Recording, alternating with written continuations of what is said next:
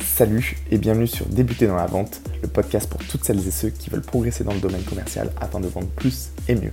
Aujourd'hui, on accueille Marie Cimetière qui est rédactrice web en freelance et on va voir ensemble comment mieux vendre à travers l'écriture, que ce soit par un article de blog, une newsletter ou encore un article sur LinkedIn. Elle va nous donner ses meilleurs conseils afin d'adapter son écriture, comment être plus percutant dans son écriture afin de créer de l'émotion et pouvoir vendre un service ou une prestation avec un texte cet épisode te plaît, je t'invite à mettre 5 étoiles sur Apple Podcast, ça m'aide énormément. N'hésite pas à m'envoyer un message ou des recommandations de thèmes que tu souhaiterais que j'aborde lors de prochains épisodes. Je te souhaite très bonne écoute et on se retrouve à la fin.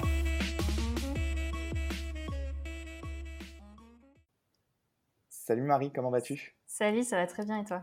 Ça va, super, merci beaucoup de venir sur, sur le podcast. Je t'en prie. Euh, est-ce que avant de rentrer dans le, le vif du sujet, comme nos auditeurs ont pu le voir euh, dans le titre de l'épisode, ça va être euh, comment vendre à travers l'écriture. Est-ce que tu pourrais te présenter ton parcours, ce que tu fais, euh, etc. Oui, bien sûr. alors du coup, bah, je m'appelle Marie, j'ai 24 ans et je suis rédactrice web en freelance depuis bientôt deux ans. J'habite à Lille. et du coup, voilà, ça fait deux ans que je me suis lancée dans l'aventure du freelancing et plus particulièrement dans la rédaction web. Euh, avant ça, pour revenir un peu sur mon parcours, j'ai fait euh, une licence euh, droit, économie, gestion, parcours communication. Donc j'étais déjà dans la communication dès le départ, mais avec un cursus assez large qui me permet aujourd'hui bah, de gérer mon entreprise correctement. Ensuite, j'ai fait un master toujours en communication au sens très large du terme. Donc dans mes études, j'ai pas fait de rédaction web pure. Par contre, ma dernière année de, master, je l'ai fait en alternance. Et là, j'étais rédactrice web dans une, dans une entreprise, dans une start-up. Euh, et donc c'est un peu là où j'ai découvert vraiment le métier de, rédaction web. Euh, J'avais toujours euh, cette envie de faire de, l'écriture euh, sous n'importe quelle forme, mais euh, là c'était vraiment ma première grosse expérience en rédaction web. Ça m'a bien plu. Euh, et du coup, bah, c'est pour ça que j'ai décidé de me, lancer là-dedans. Alors au départ, je pense que comme un peu tout le monde, j'ai vu ça sous le prisme du salariat classique. donc du coup, je recherchais un peu un CDI en rédaction web et je me suis rendu compte que que bah, ça allait un peu me m'ennuyer à force parce que j'adorais la rédaction web mais je me voyais pas faire ça vraiment H24 euh, euh, dans une, une, boîte classique etc alors qu'en freelance l'avantage c'est que ben il y a toute la gestion de projet qui va derrière les relations clients la prospection enfin voilà il y a plein d'autres casquettes euh, qu'on doit euh, qu'on doit assumer donc c'est ça qui me plaisait. Et puis je pense que je me voyais pas non plus dans le cadre classique de l'entreprise. Donc du coup euh, je me suis lancée à mon compte et, euh, et, du coup, voilà, donc ça fait euh, quasiment deux ans, là, ça fera deux ans euh, cet été, ça se passe super bien. Euh, je pense que j'ai eu beaucoup, enfin, alors c'est pas que de la chance parce que j'ai beaucoup travaillé, mais je pense que par rapport à d'autres d'autres parcours ou d'autres métiers où c'est plus compliqué, moi j'ai choisi le bon créneau. C'est vrai que le web c'est quand même en fort développement et du coup. Du coup, j'ai réussi à trouver des clients très rapidement, à vivre de mon activité très rapidement. Et là, aujourd'hui, j'ai déjà embauché deux fois une stagiaire pour, euh, pour m'accompagner. Donc, c'est bien la preuve, je pense que, que ça marche bien. Donc, euh, donc voilà, je suis très contente. Ok, et c'est vrai que je pense que tu as aussi pu bénéficier de la vague euh, du Covid parce qu'aujourd'hui, les entreprises sont obligées de se digitaliser, d'avoir des plateformes sur Internet qui soient performantes et ça passe notamment par un bon texte, on va par la suite. Mais je pense que tu as pu bénéficier de ça aussi. c'est clair, c'est clair par rapport à d'autres euh, d'autres freelances euh, dans d'autres domaines, c'est clair que moi j'ai eu énormément de chance. En plus, j'ai euh, un de mes gros clients, c'est une agence qui crée des sites web justement. Donc mm. eux, ils ont eu une explosion de leur activité avec le Covid. Et comme ils me sous-traitent une partie de la rédaction des pages web et des articles de blog, bah forcément moi ça s'est répercuté sur mon activité et c'est clair que ça a été un, un gros plus. donc voilà, c'était pas une bonne chose pour tout le monde, mais pour moi, j'ai pas à me plaindre en tout cas. Ouais, bien sûr. Et du coup, ton, ton activité va aller dans ce sens-là, elle va que mm. faire de se, de se développer. Et tu vois, on va commencer direct par la, première question, on va rentrer dans le, dans le vif du sujet, puis après on détaillera. Mais moi, je serais vraiment curieux de savoir comment tu vends à travers des mots. Parce que je suis, bon, je suis persuadé qu'il y a des personnes qui sont plus auditives, d'autres qui sont plus visuelles, il y en a qui aiment bien lire, etc. Mais comment tu arrives à, à, faire en sorte qu'un texte il soit impactant euh, pour qu'une personne euh, elle arrive, à la fin, en lisant le texte, l'article de blog ou, je sais pas, un mail, elles se disent, euh, OK, j'ai envie d'acheter le produit, j'ai envie d'aller plus loin. Est-ce qu'il faut utiliser des phrases courtes? Est-ce qu'il faut Voilà, je ne sais pas, je, je, me pose la question. Donc, toi, est-ce que tu aurais des conseils déjà par rapport à ça? Bah, Alors déjà, pour revenir un peu euh, sur euh, la question générale, comment vendre, enfin, comment euh, la rédaction web peut impacter les ventes d'une entreprise, je pense qu'il y a deux gros points à, à distinguer. en fait, la rédaction web, elle va jouer sur deux choses, à la fois la visibilité de l'entreprise sur le web, et donc ça, ça passe principalement par le référencement, le SEO, et d'autre part, la, bah, le fait de convaincre le prospect, de promouvoir ses produits, etc. Et donc là, ça, ça passera plus par le, la forme du texte et le style et l'écriture, etc. Et le contenu, le fond, etc. Et donc du coup, euh, bah, pour, euh, pour revenir un, peu en détail sur ces deux points-là, euh, donc le premier point, ça sera le SEO. En fait, le, le, la logique est assez simple finalement, c'est que l'algorithme Google adore qu'il y ait des nouveaux contenus sans cesse sur, euh, sur un site, euh, d'autant plus si c'est des contenus qui sont optimisés. Et donc, du coup, ben, la rédaction web, à travers notamment des articles de blog, va permettre de créer du contenu régulièrement sur un site, de, de répondre à des, des requêtes différentes. Donc, peu importe le domaine d'activité qu'on peut avoir, les, les, les, clients ou les prospects, ils ont, ils ont une variété de façons d'entrer en, contact, avec nous, une variété de questions qui se posent ou de besoins qu'ils ont auxquels on peut répondre. Et donc, en fait, bah, on va pouvoir euh, rédiger des articles de blog ou des pages web qui vont répondre à chacune de ces questions qui pourraient poser sur Google. Et donc, bah, du coup, derrière, euh, apparaître, euh, enfin voilà, être plus visible pour toutes ces, ces requêtes-là. Et donc en fait c'est ça en fait la, logique c'est bah, plus de contenu optimisé égale une meilleure place sur les moteurs de recherche et donc plus de visites sur le site et puis après, si le travail est bien fait et que les contenus sont intéressants, ben, ces visiteurs vont se transformer en, clients euh, grâce au, contenu qu'on crée. Donc ça, c'est le premier, euh, premier gros point, plus par rapport au SEO et à la visibilité qu'on peut gagner grâce à la rédaction web. Euh, et ensuite, le deuxième point, bah, on, va, on rentrer plus dans le fond euh, des, textes. Et là, en effet, il y a plein de, pratiques euh, à avoir, mais ce qu'il faut retenir, c'est que la rédaction web, elle va vraiment convaincre le lecteur parce qu'elle va permettre de, prouver ce que fait notre produit ou ce que fait notre entreprise. Elle va permettre aussi d'apporter une image de marque, une image d'expert de, aux yeux du client. Euh, et donc là, ça va être avec le contenu. Euh, bien sûr, il faut l'optimiser pour qu'il plaise aux algorithmes Google. Et c'est là où on rentre un peu dans le, l'aspect euh, compliqué de, notre métier de rédacteur, de rédacteur web, c'est que il faut à la fois faire un contenu qui est euh, optimisé pour les algorithmes de Google, pour les petits robots Google, comme on dit, et, euh, et puis intéressant et agréable à lire pour le lecteur. Et parfois, bah, les deux vont rentrer en, en, compétition où les règles vont pas être les mêmes pour les deux, et il va falloir trouver un juste milieu entre l'optimisation SEO et puis l'expérience de lecteur, enfin du lecteur. Euh, et c'est là où ça devient un peu compliqué parfois. Euh, et où euh, parfois bah, l'entreprise elle doit choisir de euh, favoriser l'un par rapport à l'autre ou bien d'essayer d'équilibrer l'un avec l'autre pour que tout le monde s'y retrouve. Et, après, du coup, bah, pour les pratiques, pour les quelques règles en termes de rédaction web pour avoir un texte qui permet de vendre, moi, je pars du principe qu'il n'y a pas énormément de règles en rédaction web parce que tout va dépendre de la cible. Donc, c'est la, en fait, pour moi, la, seule règle limite, c'est qu'il faut définir sa cible et lui parler. Et en fait, du coup, tout va découler de ça parce que si euh, tu me poses comme question, j'en sais rien moi, est-ce que euh, est-ce que je dois utiliser du vocabulaire familier dans mon texte? Est-ce que je dois utiliser des emojis? Est-ce que je peux parler anglais? Est-ce que bah, toutes ces questions-là, il euh, n'y a pas de, de, vérité universelle, ça dépendra de la cible que tu as. Et donc, du coup, euh, bah, tout découlera de cette cible. Donc, c'est ultra important de la définir euh, dès le départ, euh, plus ou moins précisément, parce que ça, c'est, ça dépend de, de l'activité de l'entreprise. Mais, mais voilà, toutes les questions qui vont découler derrière, bah, il faudra y répondre en fonction de la cible qu'on a. Mmh. Donc ça, pour moi, c'est la plus grosse, plus grosse règle. Et ensuite, bah, pour avoir des textes impactants, il faut, je pense que on dit souvent qu'un rédacteur web, il doit faire preuve d'empathie. et c'est un, peu, euh, un peu ça, c'est que euh, bah, pour faire des textes impactants et qui vont convaincre le lecteur, il faut savoir se mettre à sa place et, euh, comprendre ses besoins, ses problématiques, ses craintes, ses envies, ses rêves, etc., etc. Et de rédiger des contenus qui vont répondre à tout ça. et donc, en général, ce qu'on dit quand, quand moi, quand j'ai des clients qui me demandent de trouver des sujets d'articles, par exemple, bah, je leur dis que la première chose, c'est de lister tous les besoins euh, de leur, euh, leur cible. Et en général, euh, en tant qu'entreprise, on en a, enfin, on a plein d'idées de, à propos de ça parce que on est au contact direct avec les clients tous les jours, on reçoit des demandes, on reçoit des mails, on reçoit, voilà, on a des clients au téléphone, etc. On sait les questions que les clients posent régulièrement. Au bout d'un moment, avec l'expérience, on, commence à connaître, connaître le client. Et donc, bah, en fait, toutes ces questions-là, il suffit de les lister, de les répertorier par thématique et puis de, de les traiter une à une dans des articles de blog ou d'autres formats.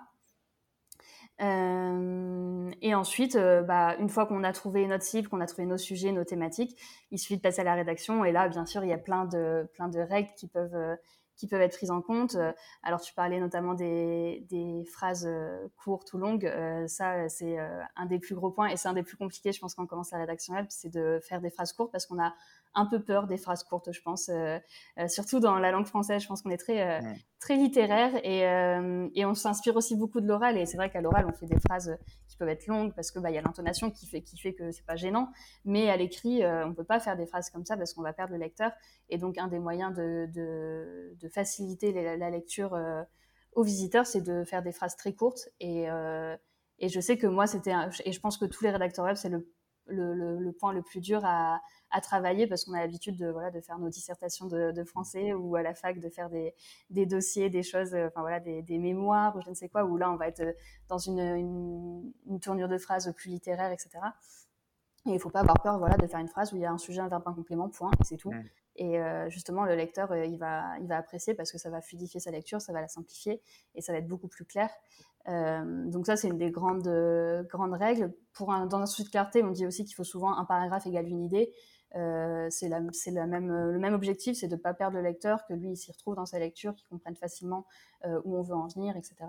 Euh, donc, donc ça c'est une règle aussi. Bien structurer son texte évidemment. On évite de faire des parties qui durent trop longtemps, donc c'est pour ça qu'on utilise beaucoup. en plus ça, ça, aide pour le, le SEO. alors si si euh, tes auditeurs sont, euh, enfin, connaissent ces termes-là, mais voilà, on parle de H1, H2, H3 en SEO. C'est en fait les titres de niveau 1, titres de niveau 2, titres de niveau 3. Et ça, ça joue aussi énormément sur le référencement. Euh, en incluant nos mots-clés dans ces titres-là, euh, ça va jouer. bref, euh, là, on, rentre plus dans le SEO, mais en tout cas, même pour le, la rédaction en elle-même et le lecteur, ces titres, ils sont ultra importants parce que ça va lui permettre de se repérer dans le texte, aussi d'aller parfois à l'essentiel. Par exemple, s'il n'y a qu'une seule partie du, de l'article qui l'intéresse parce qu'il cherche vraiment une réponse à une question précise, et ben du coup, il va aller il va aller directement à cette partie-là. Euh, donc il faut pas, il faut surtout pas négliger ces titres, enfin ces parties-là et euh, les titres qui en découlent. Euh, pareil, les titres, la, tournure des titres sont très, enfin, est très importante. On pense notamment, on parle beaucoup maintenant de, SEO vocal avec les, assistants vocaux. maintenant, les, titres sous forme de questions sont, un peu à la mode et marchent très très bien. Et du coup, ben, dans un article, on va pouvoir. il y en a beaucoup maintenant. Moi, j'ai beaucoup de clients qui me demandent ça, hein, de, construire mes articles sous forme de questions. Donc, euh, chaque partie répond à une question. Euh, et même pour le lecteur, c'est ultra agréable parce que du coup, ben, s'il a une question précise en tête, il va directement aller à la partie qui correspond à sa question. Peut-être que les autres parties vont lui donner des informations supplémentaires et donc il va continuer sa lecture. Mais voilà, c'est ultra important de clarifier, de structurer son texte. Euh, ensuite, ben, pour le langage, encore une fois, il faut voir ce qui est adapté à la mmh. cible. Est-ce que est-ce que la cible de l'entreprise est experte dans le domaine et donc elle connaît déjà le, vocabulaire euh, de, ce domaine d'activité, etc. Ou est-ce qu'elle est totalement novice et dans ce cas-là, il va falloir lui expliquer les termes, choisir les bons mots, etc. Euh, ça, tout dépend de la cible et, euh, et souvent, c'est un peu... Enfin, moi, en tant que rédactrice web, quand, quand j'ai des clients dans des domaines très techniques qui me contactent, ils ont un peu peur que, que je sache pas comprendre leur, leur activité et la retranscrire comme il faut parce que je suis pas, je, viens pas de leur domaine d'activité, je suis pas experte dans leur domaine d'activité. Et en fait, pour moi, souvent, ce que je leur dis, c'est que c'est un plus parce que ben, s'ils ont une cible qui est euh, novice aussi dans ce domaine-là, je vais être beaucoup plus capable de me mettre à la place de la cible et de du coup de comprendre ben, les points où ça pourrait être euh, complexe, etc. Mmh. Que eux qui sont qui vivent dans ce domaine d'activité-là tous les jours et qui connaissent par cœur ce que c'est et mmh. qui vont pas forcément penser euh, à expliquer certains termes ou certains concepts, etc. Mmh. Hyper, pardon, vas-y, continue. Voilà. Et et du coup, euh, bah, c'est à peu Après, il y, a plein d'autres règles. En soi, on pourrait en citer euh, euh, énormément, mais mais c'est un peu voilà les grosses règles moi qui me viennent en tête. Et, et surtout, bah, mettre l'accès sur le fait que c'est la cible qui va tout dicter derrière en rédaction web et que tout dépend de, de ça. Donc donc c'est extrêmement important de la définir et de la connaître correctement. D'accord. Et tu, tu vois, c'est vrai que donc c'est hyper intéressant ce que tu dis parce que finalement, tu vois, déjà, je retiens le point surtout d'adapter sa communication. Et tu vois, mm. quand c'est à l'oral, bah, finalement, c'est la même chose qu'à l'écrit. Parce que quand tu es à l'oral, par exemple, euh, si quelqu'un parle très doucement, on va parler doucement. Si quelqu'un parle assez vite et fort, on va s'adapter. Mais finalement, tu retranscris ça à l'écrit. Et c'est vrai qu'aujourd'hui, à l'heure euh, où euh, bon, bah, tout va très vite, on est sur une. Aujourd'hui, on a besoin d'une réponse assez rapidement. Je me pose la question, c'est comment tu fais. Les gens, ils prennent de, le moins en...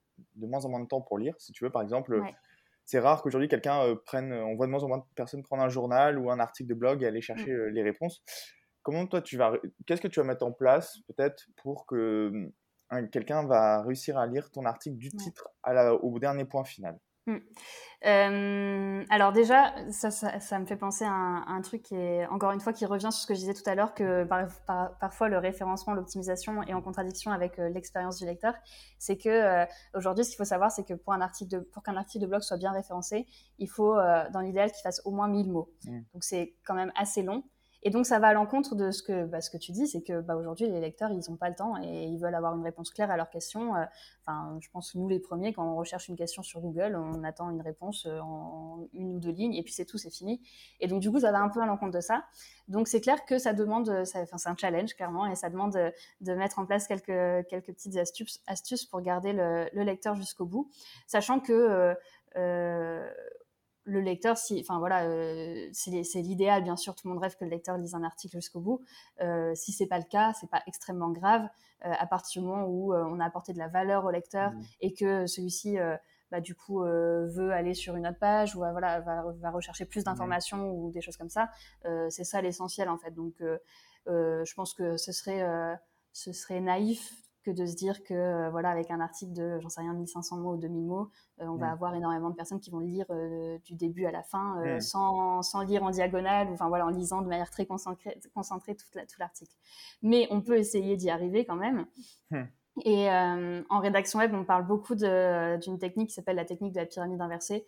Pense que euh, c'est une technique qui est assez connue, donc euh, certains l'auront peut-être déjà entendu ou au moins entendu, enfin voilà, évoqué quelque part. en fait, cette technique de la pyramide inversée, elle est très simple, c'est de dire qu'on part de l'essentiel pour ensuite rentrer dans le détail. Et, c'est un peu, je pense que c'est la grosse différence entre de la rédaction web et de la rédaction plus littéraire. C'est que dans une rédaction littéraire, on va vouloir entretenir le suspense, laisser durer le, voilà, le mystère, etc., faire monter le, un peu le lecteur, mm. euh, pas en pression, mais voilà, le faire monter petit à petit et ensuite lui donner la réponse. Alors qu'en rédaction web, pas du tout. Euh, comme tu l'as dit tout à l'heure, le lecteur, il n'a pas de temps à perdre, il est là pour avoir une réponse mm. à sa question. Donc, il en a rien à faire de savoir s'il y a du suspense, du mystère ou je ne sais quoi. Il veut une réponse. Et donc, du coup, c'est là où la pyramide de la, la pyramide inversée est utile. C'est que, ben, dans l'introduction, on va directement retrouver toutes les informations euh, générales, enfin voilà, qui, quoi, où, comment, pourquoi, etc. Mmh. très rapidement. Et ensuite seulement, on va donner des détails pour les lecteurs qui resteraient intéressés et, voilà, et qui voudraient avoir du détail. Donc ça, c'est la première chose à faire. ça permet aussi de, de réduire le le taux de rebond, euh, alors ça c'est encore un terme un peu euh, SEO et, analytics, etc. Mais c'est éviter que bah, le client euh, arrive sur la page et qu'il reparte enfin tout de suite sans rien faire mmh. sur la page parce qu'il n'a pas trouvé ce qu'il fallait. Et donc du coup, bah, cette technique de la pyramide inversée, elle permet de lui donner ce qu'il attendait. Comme ça, il est mmh. rassuré, il a sa réponse, etc. Et ensuite, essayer de le faire rester par des techniques parce mmh. que, voilà, on lui, promet qu'on va lui donner plus de détails après, parce qu'on va lui expliquer plus en détail ceci ou cela après. Et donc, donc ça permet aussi d'éviter ça. Donc ça, c'est extrêmement important. Euh, ensuite, euh, dans les autres techniques à mettre en place pour, euh, pour que les lecteurs lisent jusqu'au bout, il y a la, lisibilité du texte qui joue beaucoup. et là, donc, on est un peu moins dans le, dans le fond du, du texte, mais plus sur la forme. c'est extrêmement important. On revient en phrases courtes, en fait. C'est extrêmement important de faire des phrases courtes et claires, etc. Parce que le lecteur, s'il est perdu dès le premier paragraphe, qu'il comprend pas où on mm. veut en venir, qu'il est saoulé parce que ben, c'est trop compliqué, c'est trop long, c'est trop complexe, il va partir. Alors que s'il fait des, il a des, en fait, s'il a des phrases courtes en face de lui, des, paragraphes courts, etc., euh, même si le texte fait 1500 mots, il va pas s'en rendre compte parce que ça, va être tellement fluide, la lecture va être tellement fluide qu'il euh, il n'aura pas l'impression euh, d'avoir un gros paragraphe, un gros pavé devant lui parce que ce sera aéré, parce que ce sera agréable à lire, etc. Donc ça, c'est extrêmement important. Euh, et euh, dans, le, dans le, la forme, il y a aussi bah, tout ce qui va avec, euh, mettre des photos, mettre des emojis, enfin voilà, toutes ces choses-là, ça peut aussi permettre d'aérer, de rendre le texte un peu plus agréable. Bien sûr, ça, ça dépend de la cible à laquelle on s'adresse, mais ça peut être une bonne idée aussi. Et, et, en termes de forme, les deux derniers points auxquels je pense et qu'on voit de plus en plus, alors on rentre un peu dans l'UX maintenant, mais on, va, on va parler un peu de tout grâce à tes questions, mais on voit beaucoup maintenant, par exemple, au début des, des articles de blog, quand c'est des longs articles de blog, des sommaires. Euh, et euh, ça se fait de plus en plus et c'est ultra intéressant euh, parce que ça permet bah, de prévenir dès le départ le lecteur de, enfin voilà, qu'est-ce que vous allez trouver dans, dans, cet article. Première partie ça, deuxième partie ça. Dans cette partie-là, on va avoir ça, ça, ça. Et donc ça le prévient déjà. Ça peut ça peut euh, le rendre curieux aussi de se dire ah bah j'avais pas pensé euh, euh, le titre de cette partie-là il m'intéresse bien j'avais pas pensé qu'il y avait ce, cet élément-là aussi à prendre en compte donc je vais aller voir et ça permet aussi de fluidifier son sa navigation parce que bah comme je disais tout à l'heure s'il recherche une réponse rapide à une question claire et nette bah s'il y a un titre de partie qui, qui évoque sa question, il va directement aller voir cette partie-là. Parfois, les sommaires, ils sont cliquables même, donc ça l'envoie directement vers la partie en question. Euh, et, donc ça, on le voit beaucoup et ça permet, euh, ça permet de d'intéresser le lecteur et de l'inviter à poursuivre sa lecture, à voir le, mmh. la suite. Donc ça, et deuxième chose aussi qu'on voit de plus en plus et qui est intéressant, c'est euh, le temps de lecture. Euh, je ne sais pas si tu as déjà remarqué, mais sur pas mal de blogs, on voit ça tout en haut de l'article, temps de lecture, je sais pas, 3 minutes ou 5 minutes. Et ça permet de aussi rassurer le lecteur et voilà de relativiser un peu les choses, de dire bah certes c'est un article de j'en sais rien 1500 mots, mais en fait ça va vous prendre que 3 minutes à lire ou 5 minutes à lire. Et mhm. euh, finalement, euh, je pense qu'on on a tous, euh, enfin voilà, quand on voit 5 minutes, on se dit bon ça va finalement, je peux accorder 5 minutes à ça. Alors que sans le voir, sans savoir le temps de lecture, et eh ben on aurait peut-être, on se serait peut-être découragé, alors qu'en effet ça nous prenait que 5 minutes. Mais donc voilà, ça tu peux être une bonne idée aussi pour rassurer le lecteur.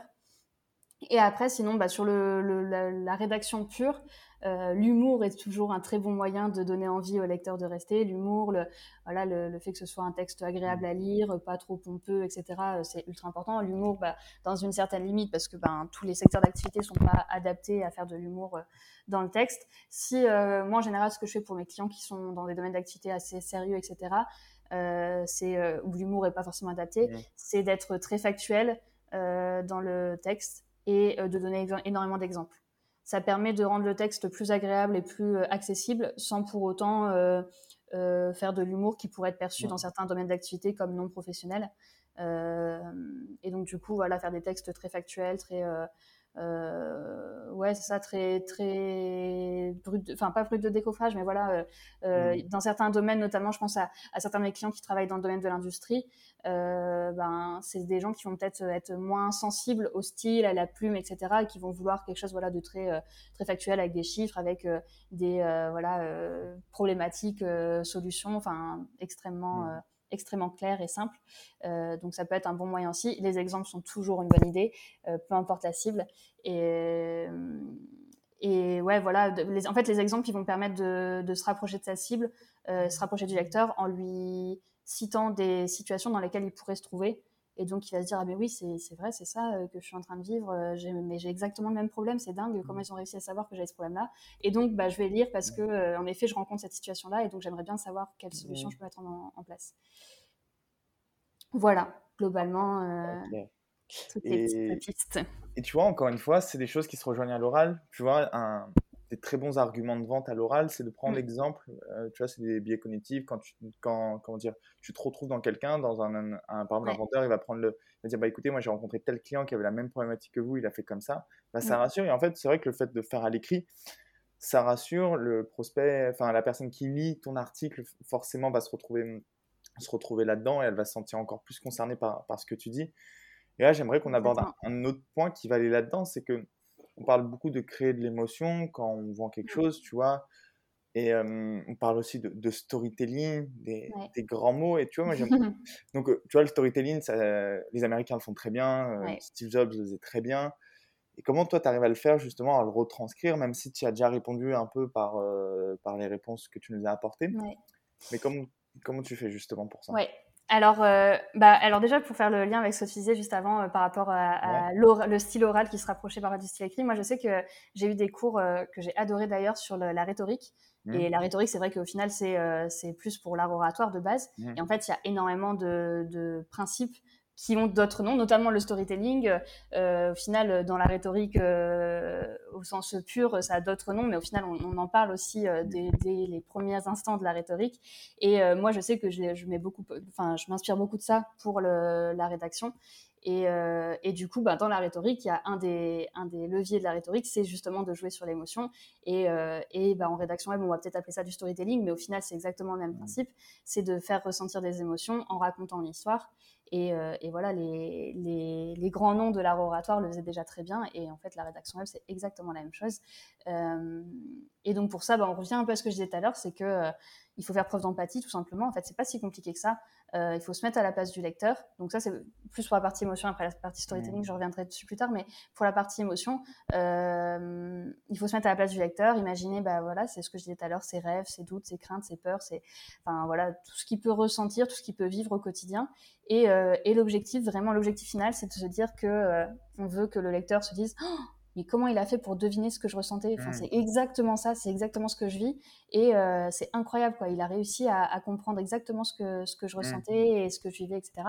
Et donc, pour ça, il faut donner euh, énormément de détails. Euh, tout à l'heure, j'ai dit qu'il y avait très peu de, règles en rédaction web. Il y en a quand même une que moi j'applique tout le temps. C'est qu'il il faut absolument partir du besoin avant de parler de la solution.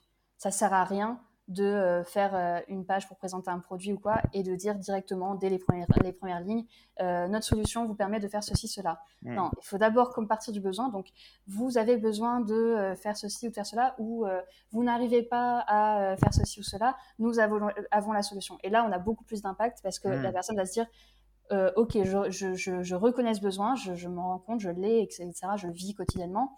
Et du coup il va être beaucoup plus intéressé par la solution. Alors que si on donne la solution dès le départ bah, c'est moins marrant. Hein. Les gens, ils vont, être, euh, ils vont être euh, moins intéressés. Et, euh, et, du coup, voilà. Donc, ça, c'est pour moi, c'est une règle ultra importante en rédaction web, de toujours partir du besoin et de ne pas hésiter à développer ce besoin. Il faut vraiment donner tous les détails d'une situation. Si on parle d'une problématique, j'en sais rien, moi, par exemple, on s'adresse à des parents qui sont débordés et euh, qui n'arrivent pas à s'organiser, par exemple, je ne sais plus, je ne sais pas pour quel produit, peu importe, et eh ben, faut vraiment rentrer dans tous les détails. Il faut parler de, des activités extrascolaires où il faut faire des conduites, euh, des allers-retours tous les mercredis et qu'on n'arrive pas à s'en sortir. Il faut parler euh, des devoirs qu'il faut, qu'il faut surveiller au soir. Il faut parler que bah, pendant qu'on surveille la dictée de la petite de 10 ans, il y a le petit de 3 ans qui doit prendre son bain, mais il peut pas le prendre tout seul. Il faut donner tous ces détails-là pour que la personne se dise, ah, mais c'est, c'est fou, quoi, c'est mon quotidien. Ils ont vraiment, ils ont dirait qu'ils sont chez moi et qu'ils ont une petite caméra et qu'ils ont vu ce que je au quotidien. Et là, du coup, la solution va prendre toute mmh. son ampleur parce que ça va répondre euh, exactement à la vie, euh, voilà, au concret que les gens vivent euh, réellement, quoi. Mmh. Donc là, on va créer de l'émotion parce que les gens vont se dire, mais par exemple, si c'est, parce que ça dépend après de la situation qu'on évoque, mais si c'est une problématique, par exemple, qu'on évoque, comme je disais jusque maintenant, bah, en fait, en détaillant tous ces, toutes ces choses-là, la personne va, va ressentir ce qu'elle ressent quand elle est dans cette situation-là. Elle va ressentir, ah oui, je me souviens de, du stress que j'ai le soir quand je dois gérer euh, les, les, enfants, le repas, les machins, etc. Je ressens, euh, je le ressens euh, vraiment mmh. physiquement parce que c'est tellement détaillé dans le texte que je le ressens comme si je le vivais actuellement. Mmh. Et donc, la solution va apporter du soulagement si c'est, si c'était une une, situation problématique. Enfin voilà, ça peut être différentes émotions, ça peut être de la culpabilité, ça peut être de la peur, ça peut être de la joie, ça peut être n'importe quelle émotion. Mais dans tous les cas, c'est les détails qui vont permettre de euh, repositionner le lecteur dans cette situation qui est soit joyeuse, soit triste, soit euh, voilà effrayante ou peu importe l'émotion euh, dont on parle. Et donc, euh, donc ça, c'est plus pour la partie émotion. Et euh, pour la partie storytelling, alors le storytelling va créer des émotions, mais le, le, la, la, le schéma est un peu différent parce que on va partir, en général, dans le storytelling, on va partir de, de l'histoire de, de l'entreprise. En tout cas, enfin, ça dépend du, du, mmh. du sujet, mais euh, si on, on, parle, par exemple, d'une page de présentation, une page à propos, par exemple, sur un site internet, ça, moi, c'est un, un, un, format que j'aime beaucoup faire. et ben là, on va partir de l'histoire de l'entreprise et, euh, et, derrière, on va créer des émotions, mais euh, en, jouant plutôt sur la, les similitudes qu'il y a entre bah, la vie de, l'entrepreneur ou de l'entreprise, etc., et la vie de, des, des, clients. Euh, il y en a qui le font très très bien. Moi, enfin, la personne que j'ai en tête directement, c'est, enfin, l'entreprise que j'ai en tête directement, c'est Blablacar. Euh, quand on va sur, un, pourtant c'est un, exemple qu'on cite pas forcément très souvent. Enfin voilà, il y a des, des, des, exemples du storytelling, tu l'as dit tout à l'heure, qu'on cite tout le temps. Euh, mais en France, on en a qui sont pas mal non plus. Et euh, bon bref, Blablacar, si on va sur leur page à propos d'entreprise, le fondateur explique que quand il a créé Blablacar, c'est parce que il voulait rentrer chez ses, dans sa famille. Alors je, je, raconte de tête, mais il faudra que tout le monde aille voir leur page à propos. Mais j'ai pas d'action chez Blablacar, hein, je, je fais pas leur pub. Mais euh, en gros, il explique que voilà, il devait se rendre dans sa famille pour Noël, qu'il n'y avait plus aucun avion de, de, de disponible, plus de place dans les trains, plus, enfin voilà, plus rien. Et, euh, et en fait, il s'est dit, mais en ce moment même, il y a tellement de gens qui sont sur la route en voiture et ils sont un ou deux par voiture. Et en fait, les places, elles sont pas dans les trains, elles sont pas dans les avions, elles sont dans toutes les voitures qui sont en train de se déplacer pour rentrer chez eux pour Noël. Et donc, c'est là qu'il a eu l'idée de créer Blablacar. Alors, je ne sais pas si cette histoire est vraie ou fausse, mais en tout cas, c'est ce qu'ils disent sur leur site. Et, euh, et bah, tous les, tous les personnes qui lisent cette page, ils vont se dire, mais oui, mais c'est tellement vrai. Moi aussi, à chaque fois que je dois rentrer euh, une période de fête, une période de, de, vacances, etc., je galère à trouver des places, ou alors c'est super cher, etc. Et alors que, en fait, bah, j'ai peut-être mon voisin qui, qui, fait la même, même trajet que moi et qui a euh, trois places dans sa voiture. Mmh, bien sûr. Et donc, du coup, euh, ça, c'est un super exemple de storytelling. Euh, d'autres exemples de storytelling, alors là, c'est avec une, enfin, ils font ressentir une émotion différente. Ils jouent beaucoup plus sur l'humour. C'est euh, Michel et Augustin et aussi Innocent qui sont deux bons exemples et qui jouent vachement sur le ton de l'humour et sur euh, bah, l'aventure folle qu'ils ont eue en tant qu'entrepreneurs. Et c'est un peu ça l'idée, en fait, c'est de dire, mais vous vous rendez compte, on est parti de ça, on faisait des gâteaux dans la cuisine, ou alors Innocent, euh, on faisait des jus à un festival, ou je sais quoi, sais plus c'est quoi exactement l'histoire d'Innocent, mais je crois que c'est ça, ils faisaient, des, ils des jus à un festival pour faire un peu de sous, euh, et voilà, ils vendaient des jus euh, aux, gens qui étaient là. Et, euh, et je crois que l'histoire, c'est qu'ils avaient installé deux, deux, poubelles euh, devant leur stand et ils disaient aux gens, bah de, il y avait une poubelle oui, une poubelle non, et les gens devaient mettre leur gobelet dans la poubelle en répondant à la question, euh, est-ce qu'on devrait lancer notre marque de jus de fruits? Et donc, soit ils mettaient dans la poubelle oui, soit ils mettaient dans la poubelle non. Enfin, c'est une, une, anecdote toute bête. Mais en fait, le storytelling, ça part de là, ça part de plein d'anecdotes, de plein d'histoires de, vécues par l'entreprise ou par l'entrepreneur qui est à la tête de l'entreprise. Donc, euh, donc voilà, c'est beaucoup d'histoires. De toute façon, le nom parle de lui-même. Euh, un exemple qui me tient un peu à cœur, c'est aussi euh, Walt Disney. Euh, j'ai travaillé au, au, parc de, au parc d'Orlando, au parc Walt Disney d'Orlando, pendant un été, et, et ça m'a frappé là-bas la, culture de. Bon, après, c'est un peu leur métier aussi de raconter des histoires, mais la culture du storytelling dans les parcs. moi, je me souviens, enfin, j'ai toujours été choquée par ce, ce jour-là, mi choquée, mi déçue, mais en gros, il y avait au début de notre notre formation, on avait toute une journée où on faisait le tour du parc du parc où on travaillait, euh, et où il nous racontait plein d'histoires. Bah, vous voyez là dans le décor, il y a ça, euh, bah, c'est la reproduction du premier cinéma où, euh, Blanche-Neige a été visionnée. Là, vous voyez dans le sol, il y a la main de Audrey, la signature d'Audrey Hepburn, bah, c'est parce qu'Audrey Hepburn, elle a été invitée au premier jour d'ouverture du parc, et du coup, elle est venue mettre sa signature, machin, machin. Il raconte plein, plein, plein d'histoires, et à la fin de la journée, ils nous disent, voilà, on ne vous dira jamais si ces histoires sont vraies ou non, mais sachez que, enfin voilà, euh, retenez ces histoires et racontez-les aux, visiteurs pour que euh, bah, ils aient une expérience euh, voilà magique et qu'ils aient des hmm. histoires à raconter, etc. Et donc c'est un peu frustrant parce que toute la journée on nous raconte des histoires qui sont extraordinaires et à la fin on nous dit bon elles sont peut-être pas vraies, mais voilà elles ont le mérite d'exister hmm. et il faut les répéter aux, visiteurs. Et, et j'ai trouvé ça fou de se dire que ben ils, ont pensé, enfin voilà, ils n'ont pas juste pensé à construire des parcs et des attractions, ils ont pensé aussi à toutes les histoires qu'ils pouvaient créer derrière les décors, derrière les petits détails, pour euh, ben, voilà, euh, offrir une, une expérience mmh. extraordinaire aux, aux visiteurs. Bah, c'est la même chose sur un site. Il faut faire euh, son site comme les parcs d'attractions Disney. Euh, mais du coup, voilà, donc le storytelling, en fait, euh, l'objectif, c'est vraiment de, de partager l'histoire de, de, alors de l'entreprise ou notre histoire, peu importe. Mm. Mais surtout, moi, ce que, ce que je mets beaucoup en avant, euh, notamment auprès de mes clients, parce que c'est toujours un peu compliqué de les convaincre à le faire, c'est que euh, quand on raconte son histoire, il faut vraiment la raconter de manière sincère et authentique. Personne ne veut d'une histoire aseptisée, enfin voilà, mm. où on parle que des réussites, que tout, tout s'est toujours bien passé, qu'on a toujours réussi, qu'on on a trouvé directement ce qu'il fallait faire, qu'on n'a fait aucune erreur, mmh. etc. Personne ne veut ça parce que personne ne se reconnaît là-dedans. Le but, c'est que le client se reconnaisse dans l'histoire. Et donc, il faut être honnête. Il faut dire, bah voilà, euh, on a démarré, c'était compliqué, on faisait des nuits blanches, machin, on n'arrivait pas. Euh, euh, on, a, on a créé, une, mmh. ou alors, on a créé une première entreprise, on s'est totalement planté et au final, on en a tiré des leçons, on a créé une deuxième mmh. entreprise et là, on a réussi. Enfin, voilà, c'est ces choses-là que les gens veulent, veulent voir. Et, et, là encore, je pense que quand on fait appel à un rédacteur web, c'est toujours intéressant parce que le rédacteur web, il va pouvoir avoir une vision extérieure de, de l'histoire de l'entreprise parce que au final, moi demain, si on me demande de raconter mon histoire, euh, je vais avoir du mal à la raconter de manière, enfin, à romancer en fait mon mmh. histoire parce que bah, c'est ma vie. J'ai l'impression qu'elle n'a a rien d'extraordinaire. C'est voilà, c'est mon quotidien, ma vie, ce que j'ai vécu. Il y a rien d'extraordinaire. Alors que d'un point de vue extérieur, peut-être qu'il y a des choses que j'ai faites qui sont extraordinaires ou que, qui peuvent être en tout cas romancées, etc., qui peuvent servir de storytelling. Et les entreprises, bah, c'est la même chose. Elles ont parfois du mal à voir ce qu'il y a d'intéressant à raconter leur histoire alors que d'un point de vue extérieur, ben, on va pouvoir se rendre compte, mais vous vous rendez compte, euh, là, euh, vous étiez à deux doigts de fermer, de mettre la clé sous la porte parce que ça n'allait pas, parce qu'il y a eu une crise, mmh. parce que je ne sais quoi, et puis finalement vous avez remonté, vous avez réussi à recréer un truc, etc. Et toutes ces choses-là, ben, au final, quand on est dedans, on ne les voit pas forcément, mais on a tous, euh, enfin, en plus, moi, je, dans mon métier, je me base beaucoup sur le, storytelling et tout, et on a tous en fait une histoire à raconter, on a tous, on peut tous apporter quelque chose aux autres avec l'histoire qu'on a vécue. Et, et du coup, le storytelling, pour moi, il est Enfin, il est tellement puissant. Ouais, c'est vrai. Et puis on se retrouve là-dedans. Comme tu dis au début, ça permet de donner des émotions, de se retrouver à la place de la personne. Et puis mm. quand on voit que c'est authentique en face, effectivement, tu t'imagines, tu te projettes, tu visualises la personne euh, galérer, comme tu dis, avant, euh, toutes ces choses-là.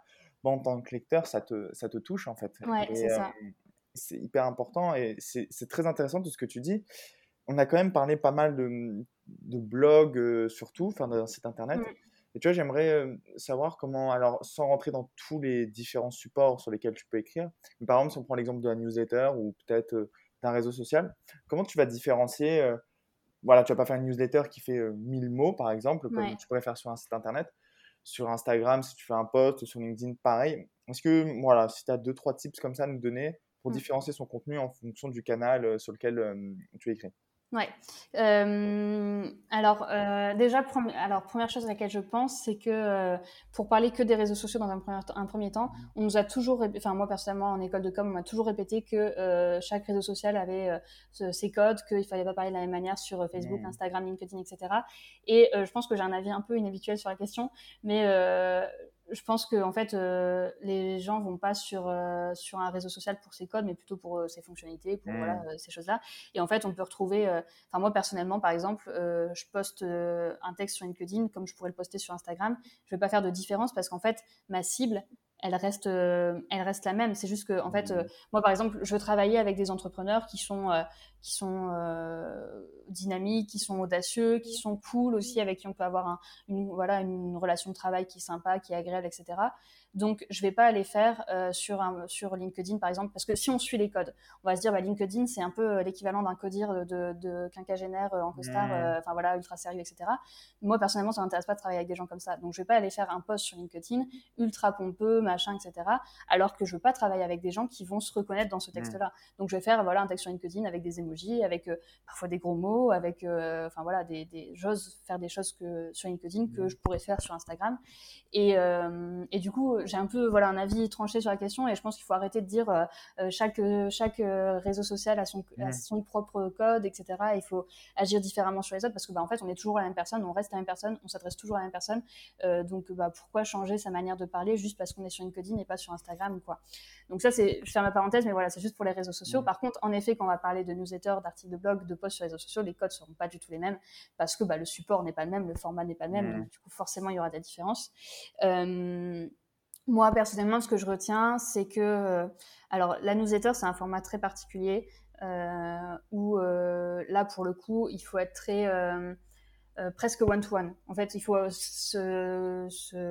s'adresser à la personne comme si on parlait vraiment qu'à une seule personne, même si on a 500 ou 5000 abonnés à sa newsletter.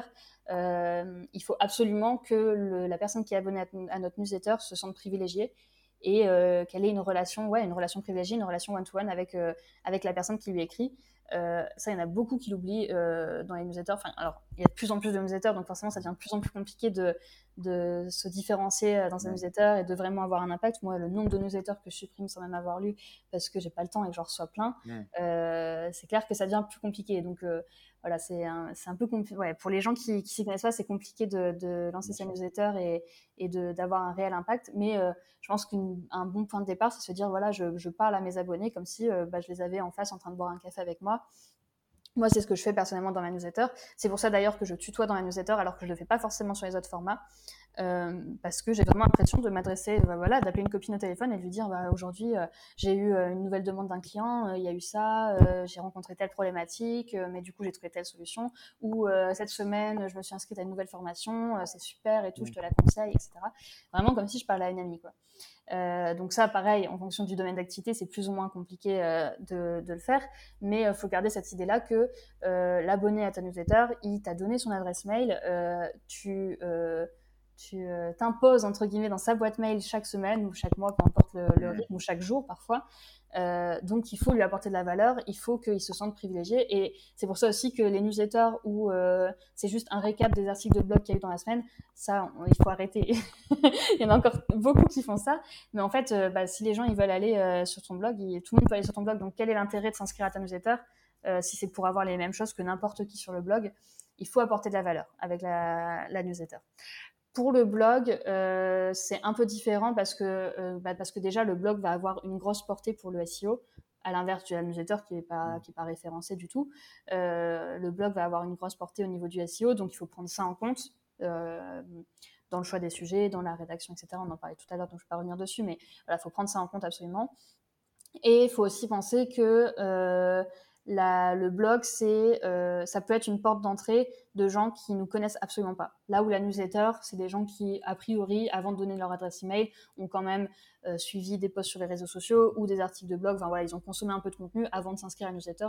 J'ose espérer que personne s'inscrit à la newsletter comme ça sans, connaître la personne qui rédige la newsletter. Euh, donc l'article de blog, là, ouais, c'est un, un, point d'entrée et donc, il faut trouver un juste milieu entre euh, euh, rédiger comme on le souhaite vraiment pour pouvoir filtrer les gens et avoir que des, au final, que des, des prospects qui correspondent à ce qu'on recherche et rester quand même assez ouvert pour, euh, ben voilà, quand même ne pas, ne pas braquer des gens qui viennent, qui viennent d'arriver sur le, site et qui nous découvrent. Donc, il faut trouver un juste milieu. Mais, mais ouais, il faut retenir que les gens qui arrivent sur notre blog, c'est des gens qui peuvent ne pas nous connaître du tout. Euh, et donc, ben, il faut rester, euh, faut leur apporter de la valeur, faut leur donner une bonne première impression. Euh, c'est mm. comme si on arrivait à un entretien d'embauche en face de quelqu'un qu'on connaît, connaît absolument pas. Il faut donner une bonne première impression, il faut donner de la valeur dès le départ, et surtout, faut lui donner envie de faire plus. Mm. soit de s'inscrire à nos newsletter, soit d'aller sur une autre page du site, soit de nous suivre sur les réseaux sociaux. Enfin, il faut donner envie de faire plus parce que c'est une porte d'entrée. Euh, donc ça, c'est pour les blogs, pour les articles de blog.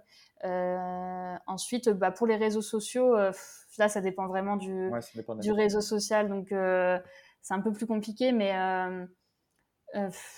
ouais, ça dépend. Ça dépend. Parce que, par exemple, j'allais dire que sur les réseaux sociaux, c'est pas une porte d'entrée parce que ben, les gens, ils nous suivent et donc ils nous connaissent, ils suivent nos, nos, contenus mm. régulièrement, toutes les semaines ou tous les jours. Ça dépend quand est-ce qu'on poste. Mais en fait, par exemple, si demain, j'en sais rien, je fais un réel sur Instagram, c'est une porte d'entrée. Parce que hmm. les gens qui vont voir mon réel, euh, j'ai fait un réel euh, pour la toute première fois la semaine dernière, je crois. J'ai eu en une demi-heure euh, plus de 1000 vues. Bah, les 1000 personnes qui l'ont vu ne me connaissaient clairement pas. Il y avait peut-être 5% ou même 1% qui me connaissaient. Et tous les autres, c'était des, hmm. nouveaux. Donc, c'est aussi une porte d'entrée. Donc, les réseaux sociaux, ça dépend de, du contenu. Et puis, en plus, hmm. avec les hashtags, aujourd'hui, ça peut être une porte d'entrée aussi de gens qui ne me connaissent absolument pas. LinkedIn, moi, j'ai plein de gens qui, qui m'ajoutent sur LinkedIn parce qu'ils ont vu passer un de mes posts et qui ne me connaissaient pas de base. Donc, euh, donc c'est un petit peu un mix des deux pour moi les réseaux sociaux. C'est un mix entre euh, le one-to-one de la newsletter et puis euh, la hmm. porte d'entrée du blog. Quoi. Et ce qui est hyper intéressant dans, dans ce que tu as dit, c'est que tu vois effectivement, tu disais que en école de communication, on t'a appris justement à qu'il faut adapter sa communication en fonction du réseau social que tu utilises. Hmm. Mais finalement, je trouve ça super l'idée de se dire, bah non, enfin, tu as une cible, que tu la retrouves sur Instagram, Facebook, peu importe, finalement, mmh. c'est ta cible. Donc le langage mmh. ne va pas changer. Peut-être que la forme changera dans le sens où peut-être que c'est vrai que sur LinkedIn, les hashtags sont peut-être un peu moins utilisés que sur Instagram. Peut-être que bon, sur des petites choses comme ça, mais finalement, ça reste sa cible. Donc, le type de langage doit être le même. Le... En fait, limite, tu pourrais faire un copier-coller et ce serait la même chose, quoi. C'est ça. Comme tu dis, le format est différent parce que, bah, en mmh. effet, sur Instagram, il va y avoir un visuel, par exemple. Donc, on va mmh. pouvoir s'appuyer sur un visuel, alors que sur LinkedIn, on peut mettre un visuel, mais en général, euh, c'est beaucoup des, des posts euh, texte purs. Mmh. Euh, donc, oui, le format sera différent. si on est sur, sur Facebook, ce sera encore différent. Si on est, enfin, voilà, le réseau social va forcément impacter le, le, format. Mais moi, je pars du principe que moi, je reste déjà la même personne, que je sois sur Instagram ou sur LinkedIn, et mon client reste la même personne, qu'il soit sur Instagram ou sur LinkedIn. Et personnellement, moi, j'ai un client qui peut-être dans le dans le, la personnalité serait plus correspondrait plus au code d'Instagram. Voilà, je cherche un client qui est fun, qui est audacieux, qui est dynamique, qui est jeune, qui est machin, bref. Donc ça correspond peut-être plus à, à, Instagram, mais je sais que par son comportement, je vais avoir plus de chances de le toucher euh, dans le cadre de son travail, etc., mhm. sur LinkedIn. Donc c'est pour cette raison que je vais sur LinkedIn et pas sur Instagram. Mais au final, son, sa personnalité reste la même mhm. et ma personnalité reste la même. Donc euh, voilà, c'est pour ça mhm. que, que, je pense ça. Mais après, euh, il y a toujours des codes, l'air de rien. Il y, a, y a quand même toujours des codes. Et donc oui, on peut, on peut toujours trouver moyen de, de, modifier son contenu en fonction des réseaux sociaux. Mais personnellement, enfin déjà, en fait, je pense que ces codes-là étaient bien quand on pensait qu'il fallait être sur tous les réseaux sociaux. C'est peut-être ça aussi qu'il faut rappeler, c'est que il y a une période où tu créais ta boîte, tu créais ton compte Facebook, ton compte Instagram, ton compte mm. LinkedIn, ton compte euh, Pinterest, ton compte YouTube, tu créais tous tes comptes, euh, mm. Twitter, etc. Et donc là, en effet, quand, quand euh, tu as des comptes sur tous les réseaux sociaux et que tu crées du contenu sur tous les réseaux sociaux, il faut trouver un moyen de se démarquer, sinon ça n'a pas vraiment de sens. Mais par contre, aujourd'hui, je pense que on arrive de plus en plus à faire comprendre que ça sert à rien d'être sur, sur mm. les, toutes les plateformes, qu'il faut choisir correctement la plateforme. Et dans ce cas-là, bah, on peut choisir le discours qu'on veut avoir, le, les formulations qu'on veut avoir. Et moi, personnellement, mmh. j'ai choisi LinkedIn parce que c'est ce qui est le plus intéressant, mais j'ai choisi un ton qui pourrait très bien être sur, euh, sur Instagram mmh. ou sur Twitter ou je ne sais où.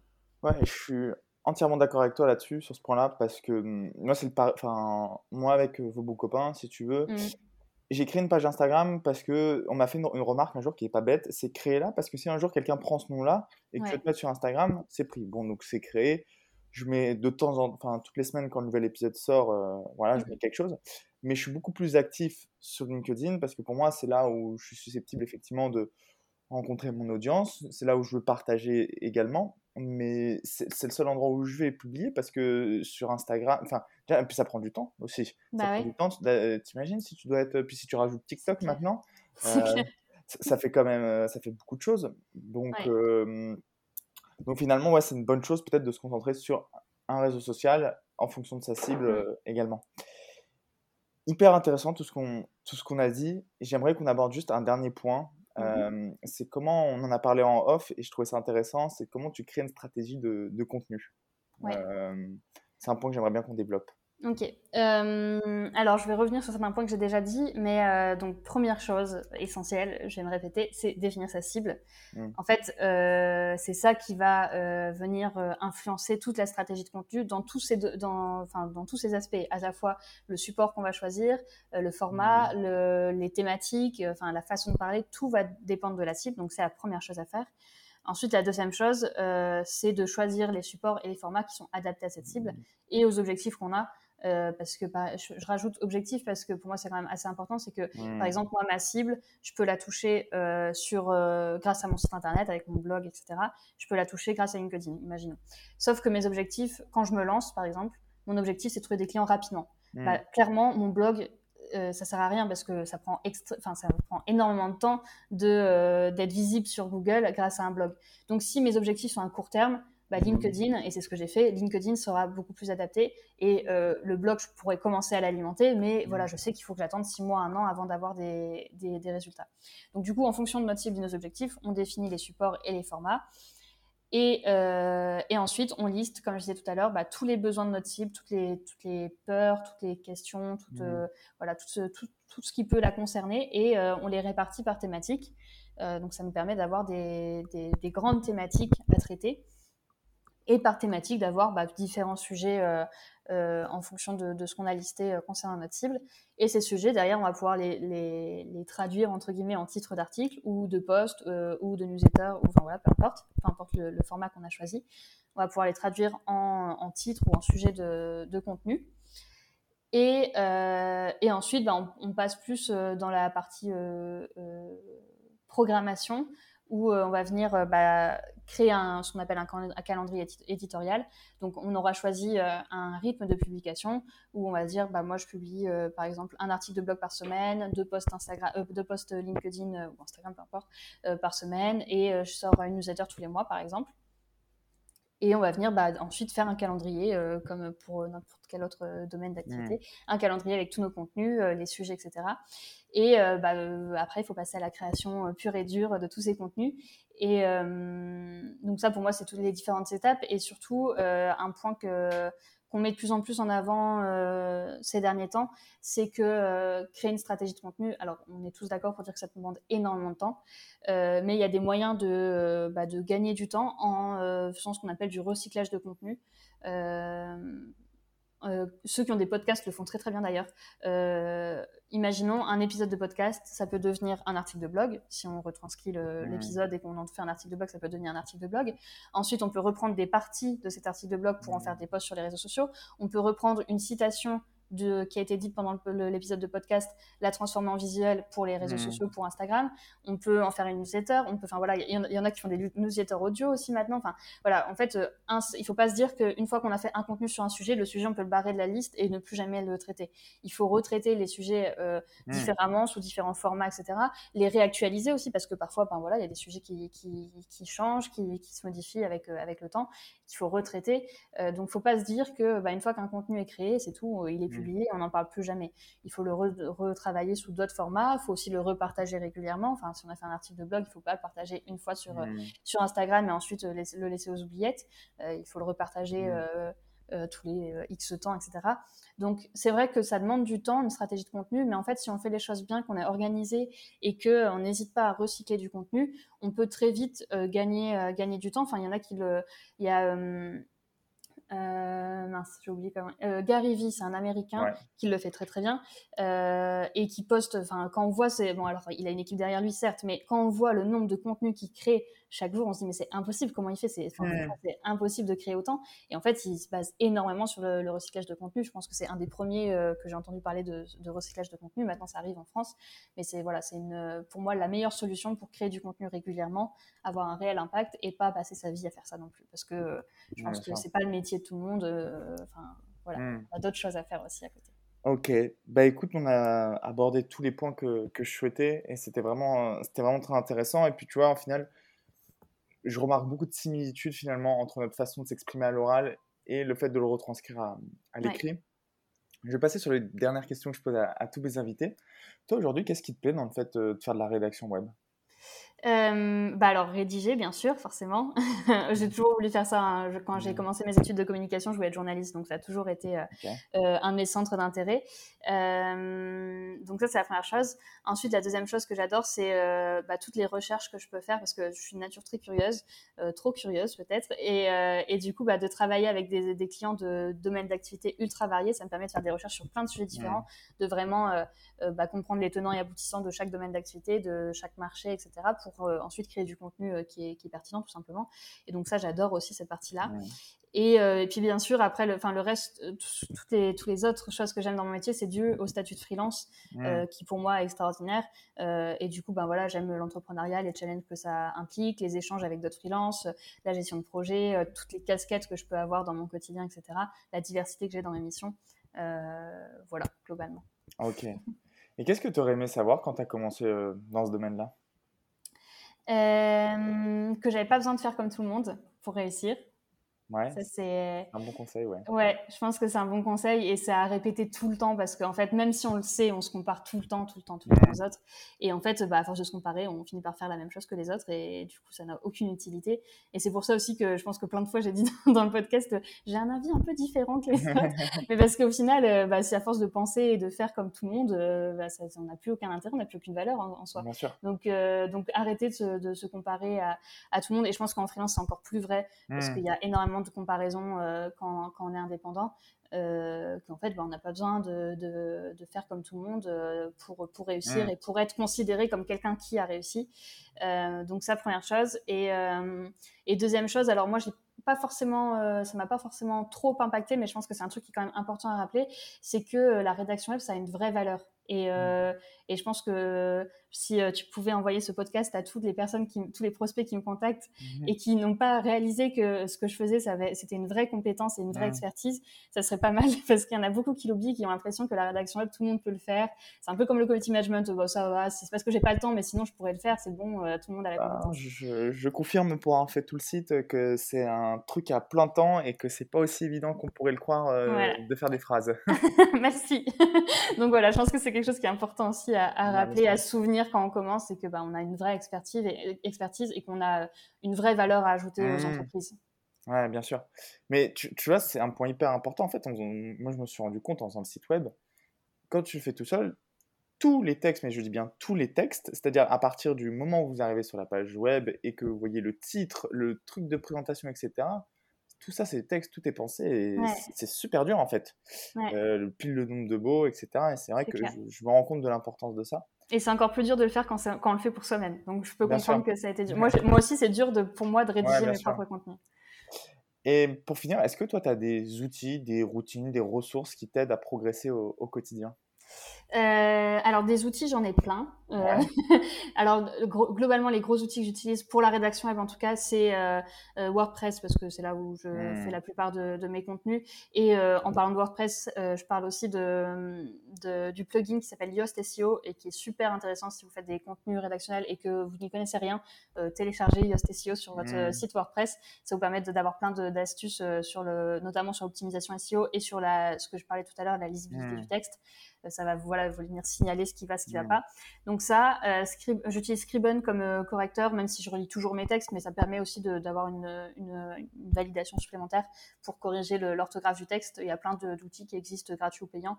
moi, j'utilise celui-là. Et ensuite, un dictionnaire des synonymes, parce que ben, finalement, quand, quand, on écrit un texte sur un sujet très précis, au final, on finit par toujours dire les mêmes mots. et donc, c'est bien d'avoir un peu des synonymes et de varier pour, à la fois pour le SEO et puis pour le lecteur, c'est toujours, toujours bien. Et après, un outil plus euh, gestion de projet ou freelance, enfin voilà. Il y a Notion que j'utilise pour toute la gestion de projet, euh, qui est ultra intéressant, qui vient, qui est de plus en plus à la mode, je pense, en France, et euh, qui est ultra intéressant. Il y a Canva que j'utilise pour la création de visuels. il y a LinkedIn que j'utilise énormément pour ma prospection, ma création de contenu. c'est là où je trouve 90% de mes clients. Et euh, il y a euh, Freebie que j'utilise pour la compta, euh, la facturation, etc. en freelance, qui est extraordinaire aussi.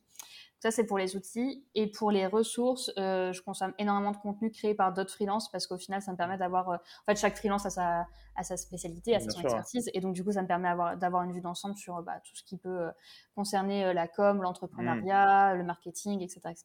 Et donc là, bah, il y a tout ce qu'il faut hein, des blogs, des formations, des newsletters, des podcasts comme le tien. Enfin, voilà, il y a, y a tout ce qu'il faut comme format en fonction de ce que chacun préfère, mais euh, il y a énormément de contenus qui sont créés maintenant et donc on trouve forcément euh, son compte. Et euh, ensuite, j'ai bien aimé, si je peux partager un, petit livre que j'ai lu, c'est le, livre La méthode Live Mentor qui a été rédigé par Alexandre Dana, qui est du coup bah, le créateur de Live Mentor. Et pour les entrepreneurs, je trouve ça super intéressant. ça parle vraiment de tous les domaines, enfin tous les aspects de l'entrepreneuriat mmh. et pour toutes les types, enfin pour tout type d'entreprise. C'est pas c'est pas dédié aux freelance particulièrement aux indépendants. ça parle aussi de bah voilà comment bien choisir son associé. Enfin, ça, ça vraiment, ça explore tous les, mmh. tous les aspects de l'entrepreneuriat et j'ai adoré ce livre. Donc, euh, donc voilà. Ok, super. Eh bien, écoute, Marie, un grand merci. C'était vraiment hyper intéressant comme, euh, comme épisode et ça m'intéressait, tu vois, de savoir comment tu pouvais vendre à travers l'écriture. Et je pense que aujourd'hui, on a donné plein de, plein de bons conseils et plein de bonnes pratiques pour nos bah, auditeurs. euh, je mettrai euh, ton, le lien vers ton LinkedIn ainsi que ton site internet dans, dans les notes de l'épisode pour qu'on puisse te contacter euh, si on est intéressé par tes services. des, Avec plaisir. Des questions. Et puis, bah, écoute, je te souhaite une très bonne journée et je te remercie encore. Merci, merci à toi.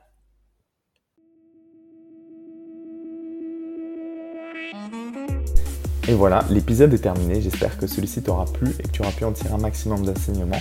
Je tiens encore à remercier Marie pour le temps qu'elle m'a accordé et pour tous les conseils qu'elle nous a donnés dans cet épisode. On doit retenir trois grands points de cet entretien. Le premier, c'est d'identifier sa cible et d'adapter sa communication. Finalement, comme on pourrait le faire à l'oral, quel type de personne on va avoir en face de nous? Et en fonction, adapter la manière dont on va s'exprimer. Et bah, c'est pareil à l'écrit. Identifier à qui vous allez écrire et adapter votre communication. Le nombre de mots, le langage que vous allez utiliser. Toutes ces choses-là, c'est ultra important.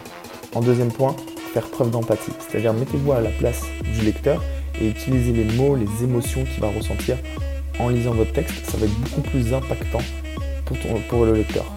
Enfin, utilisez la pyramide inversée, c'est-à-dire partez du plus important pour arriver au détail. On le sait, les gens prennent de moins en moins de temps de lire aujourd'hui, donc si vous voulez qu'ils retiennent un maximum d'informations de votre texte, mettez les plus grosses informations au début. Voilà, c'était les trois points de cet entretien que je souhaitais que tu retiennes. Encore un merci, grand merci pour ton écoute. N'hésite pas vraiment à mettre 5 étoiles sur Apple Podcast, ça m'aide énormément, et à partager cet épisode. Je te dis à la semaine prochaine. Salut